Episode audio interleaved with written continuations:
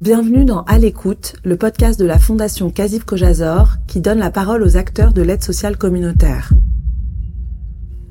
Dans cet épisode, la directrice du pôle médico-social Corinne Benzekri nous présente l'action de la Fondation Kazib Kojazor auprès des aidants. Ces proches de malades consacrent beaucoup de leur temps à accompagner certains membres de leur famille, comme nous le raconte également Michel, maman d'un jeune homme atteint de schizophrénie. Bonjour, je m'appelle Corinne Benzekri, je suis euh, directrice de l'action médico-sociale euh, de la Fondation Kazib Kojazor. Qui sont les aidants? Ce sont des personnes, donc tout à chacun, qui va se retrouver en situation d'accompagner euh, au quotidien, plus ou moins d'heures. Alors au quotidien, ça ne veut pas dire tous les jours, hein. ça peut dire régulièrement un proche qui va être touché par une maladie, fragilisé par une maladie, un handicap ou une dépendance liée à l'âge. J'ai par exemple mon mari qui contracte un, cancer. Euh, je vais l'accompagner euh, à l'hôpital, je vais être là quand il va être malade, je vais faire à sa place des choses qu'il ne peut plus faire. Je suis un aidant. si je vais être la fille d'une d'une personne âgée qui va développer des troubles liés à la dépendance et je vais l'accompagner au quotidien, en tout cas organiser, coordonner son accompagnement à domicile. Je suis un aidant. Alors donc bonjour, moi je suis euh, la maman d'un garçon qui a 27 ans, euh, qui a fait son premier épisode psychotique à l'âge de 18 ans. Donc ça fait 9 euh, ans que je suis aidante de mon fils. pendant cette période-là, bah, j'ai d'abord dû encaisser un peu la nouvelle et puis apprendre un peu ce que c'était cette maladie, parce que c'est une maladie qu'on ne connaît pas beaucoup et puis qui est chronique qui dure toute la vie. Donc euh, il faut surtout, quand on est aidant, bah, arriver à, enfin, à, aider, mais pas à aggraver la maladie, au moins savoir ce qu'il ne faut pas faire déjà dans un premier temps, et puis peut-être après, arriver à, aider petit à petit, à, évoluer, à accepter les traitements, parce que le plus dur pour les, personnes atteintes de schizophrénie, c'est d'accepter les traitements. Ça, c'est très difficile à faire accepter. Et puis, sur la durée, quoi. Voilà, c'est ça. Mais, euh, bon, il peut y avoir des, améliorations. Comme Michel, la majorité des aidants sont des femmes, nous explique Corinne Benzekri. Si je prends euh, les données euh, juste de notre service qui s'appelle Saphir, on est à plus de 80% de femmes, effectivement, qui euh, d'ailleurs, parce que ce sont des femmes qui accompagnent un proche en situation de handicap, ça veut dire que malheureusement, souvent, elles, ont, elles doivent renoncer à une carrière professionnelle. Donc elles se retrouvent aussi en situation de précarité. elles ont presque pas de droits, surtout quand elles, elles arrivent à la retraite. Donc on voit que c'est un, un phénomène qui concerne les femmes énormément. Euh, qui sont très mobilisées et qui ont finalement euh, des grandes difficultés quand elles n'ont plus besoin de s'occuper de leurs proches au quotidien. Mais bon, quand on est aidant, on est souvent, quand on est une maman d'un enfant handicapé, on est aidant pour toute la vie. Hein. Ça, c'est depuis la naissance de l'enfant euh, jusqu'à jusqu'à ce qu'on s'en aille. ça ne s'arrête jamais.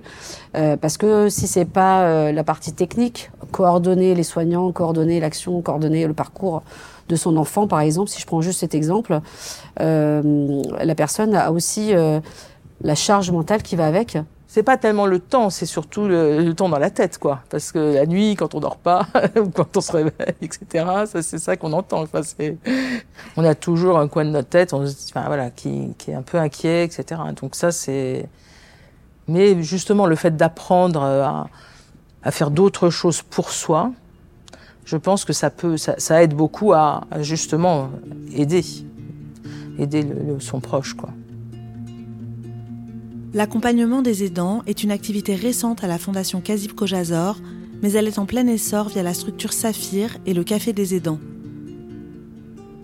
Historiquement, et c'est le cas dans toute la France, on accueillait les aidants parce qu'il y avait un aidé. C'est-à-dire qu'on accompagnait une personne fragilisée et autour il y avait sa famille et du coup on disait ah bonjour madame venez rentrer etc. Et il y avait un dialogue ah bon il est comme ci il est comme ça il a fait ci il a fait ça.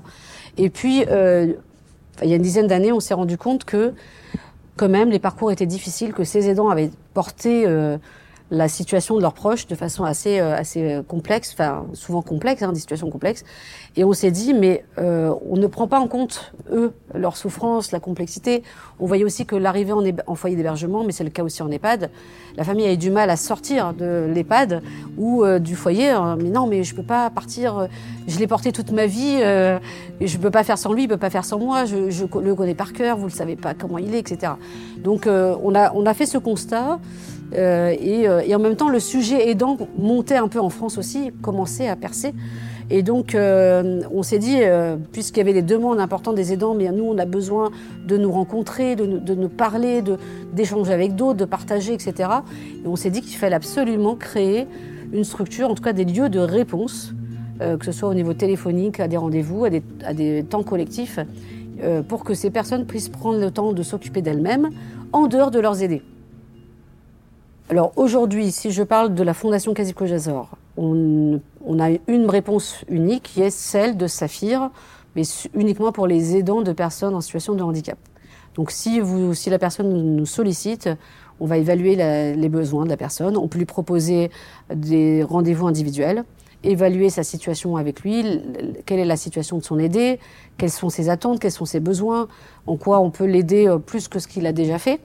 Euh, et après, on lui propose aussi, euh, donc il y a un psychologue, il y a un coordinateur euh, sur, sur place qui répond aux besoins de, la, de, ce, cet aidant. Et puis, on peut proposer aussi des actions collectives. Donc, on a un café des aidants, on a des groupes de parole. Et puis, tout au long de l'année, l'équipe propose aussi euh, des sorties externes, à l'extérieur. Donc, des petits groupes peuvent se former pour aller euh, au théâtre, pour aller euh, à des expositions, euh, pour faire des jeux à l'extérieur, etc. Donc on voit, nous, que c'est un vrai atout, la pérédance. Donc euh, avant d'ouvrir la plateforme, on avait imaginé la plateforme émergence que les aidants seraient, enfin, que ça pouvait être, qu'il y avait besoin d'un lieu comme une maison de ressources où on peut se retrouver. On se rend compte que c'est presque l'outil le plus utilisé par les aidants aujourd'hui que quand on fait une journée entière de bien-être, euh, ils sont là. Ils trouvent moyen que la personne qui les accompagne soit euh, gardée, euh, accompagnée, etc. Et eux, ils vont prendre ce temps-là. Et on voit qu'ils sont métamorphosés après cette journée. Je vous dis les sorties, les visites de musées, parce qu'il y a aussi ça, c'est assez très sympathique parce que on rencontre, enfin souvent c'est d'autres personnes, des aidants qui sont qui sont là, donc c'est agréable. On, on fait d'autres choses, on ne fait pas que parler de nos problèmes, on, en parle aussi, mais de façon où on est détendu en fait. Et je pense que ça peut permettre de plus facilement aussi faire sortir certaines choses en fait. Et puis il y a le café des aidants qui est quand même euh, qui, est, qui, est, très bien. Enfin, c'est donc c'est une fois par mois. Et alors bon, on n'y va pas tout le temps parce qu'on n'est pas toujours disponible, mais c'est vrai que c'est en fait chaque situation peut apporter un élément qui peut nous faire réfléchir aussi à notre cas. En fait, c'est surtout ça. Même si c'est pas exact, c'est jamais la même situation, c'est évident. Mais ça, ça permet de bon d'avoir euh, une expérience de quelqu'un d'autre et ça c'est. La question des aidants est en train de devenir un véritable défi national, puisqu'on dénombre aujourd'hui 11 millions d'aidants en France et qu'une journée leur est même dédiée tous les 6 octobre. Aujourd'hui, on estime que c'est un Français sur six qui accompagne un proche au quotidien euh, qui est en difficulté, donc euh, lié à l'âge, à la maladie ou au handicap. Mais on estime déjà aujourd'hui que d'ici 2030, on sera plutôt à un Français sur quatre qui, sera, euh, qui aura en charge euh, l'accompagnement de son proche. Le fait de reconnaître ce statut, c'est se dire Bon, bah, euh, même si je suis aidante, moi aussi, j'ai besoin d'aide pour, pour pouvoir aider mon proche. C'est surtout ça, je pense. Je pense que c'est ça, le moment où on, on se dit ça, ça veut dire qu'on commence voilà, à prendre un peu de recul et à se dire bon, comment faire mieux, comment ne pas s'épuiser, parce qu'en fait, c'est surtout ça. Je crois que la plupart des aidants sont vraiment épuisés, ils sont pas ils n'ont pas l'esprit clair, ils savent plus quoi faire. Enfin voilà. Faisons du bruit pour les aidants, puisque c'est quand même euh, un peu les piliers aujourd'hui, un des piliers de la société, qui sont mobilisés, qui n'ont presque pas d'aide et qui ont très peu de droits. Euh, on, se bat aujourd'hui pour euh, faire avancer les droits des aidants. Alors c'est vrai qu'à la Fondation, on, on s'est structuré pour la réponse aux aidants de personnes en situation de handicap. On espère un jour développer aussi des solutions pour les aidants de personnes âgées et pourquoi pas de personnes malades. c'est une réponse qu'on doit aussi construire, mais c'est sûr que depuis qu'on a ouvert cette structure, donc Saphir, on voit à quel point c'était essentiel pour les personnes, euh, que à ce moment-là, nous, on peut aussi aider, euh, l'aider à trouver des solutions. Quand il y en a, malheureusement, il n'y a pas assez de place en France pour les enfants handicapés, pour les adultes. Euh, L'inclusion scolaire se fait pas assez bien, euh, pour pas dire euh, parfois de façon très médiocre. L'éducation nationale est de façon débordée. Donc voilà, il faut obliger aussi les, hommes et les femmes politiques à ce, ce que ça soit un vrai combat collectif. Hein. Et quand je serai plus là, qu'est-ce qui va se passer? Ça, c'est vraiment la question que se posent tous les aidants. Hein. Même s'ils le disent pas, même si voilà, il y a bien un moment où on se dit voilà, si tout repose sur moi, comment ça va se passer? Et donc c'est ça qu'il faut envisager. C'est pour ça que la curatelle, c'était déjà une aide. Et là, bon, bah, s'il arrive à se débrouiller seul, je me dis bon ben voilà, peut-être que c'est. Enfin, il va réussir à faire quelque chose pour lui. Voilà, c'est surtout ça, parce que c'est ça qu'on souhaite, hein, c'est qu'il soit heureux, quoi. Pour mieux connaître la Fondation Kazib Kojazor et l'ensemble de ses actions, rendez-vous sur le site www.kazib.fr et sur tous les réseaux sociaux de la Fondation.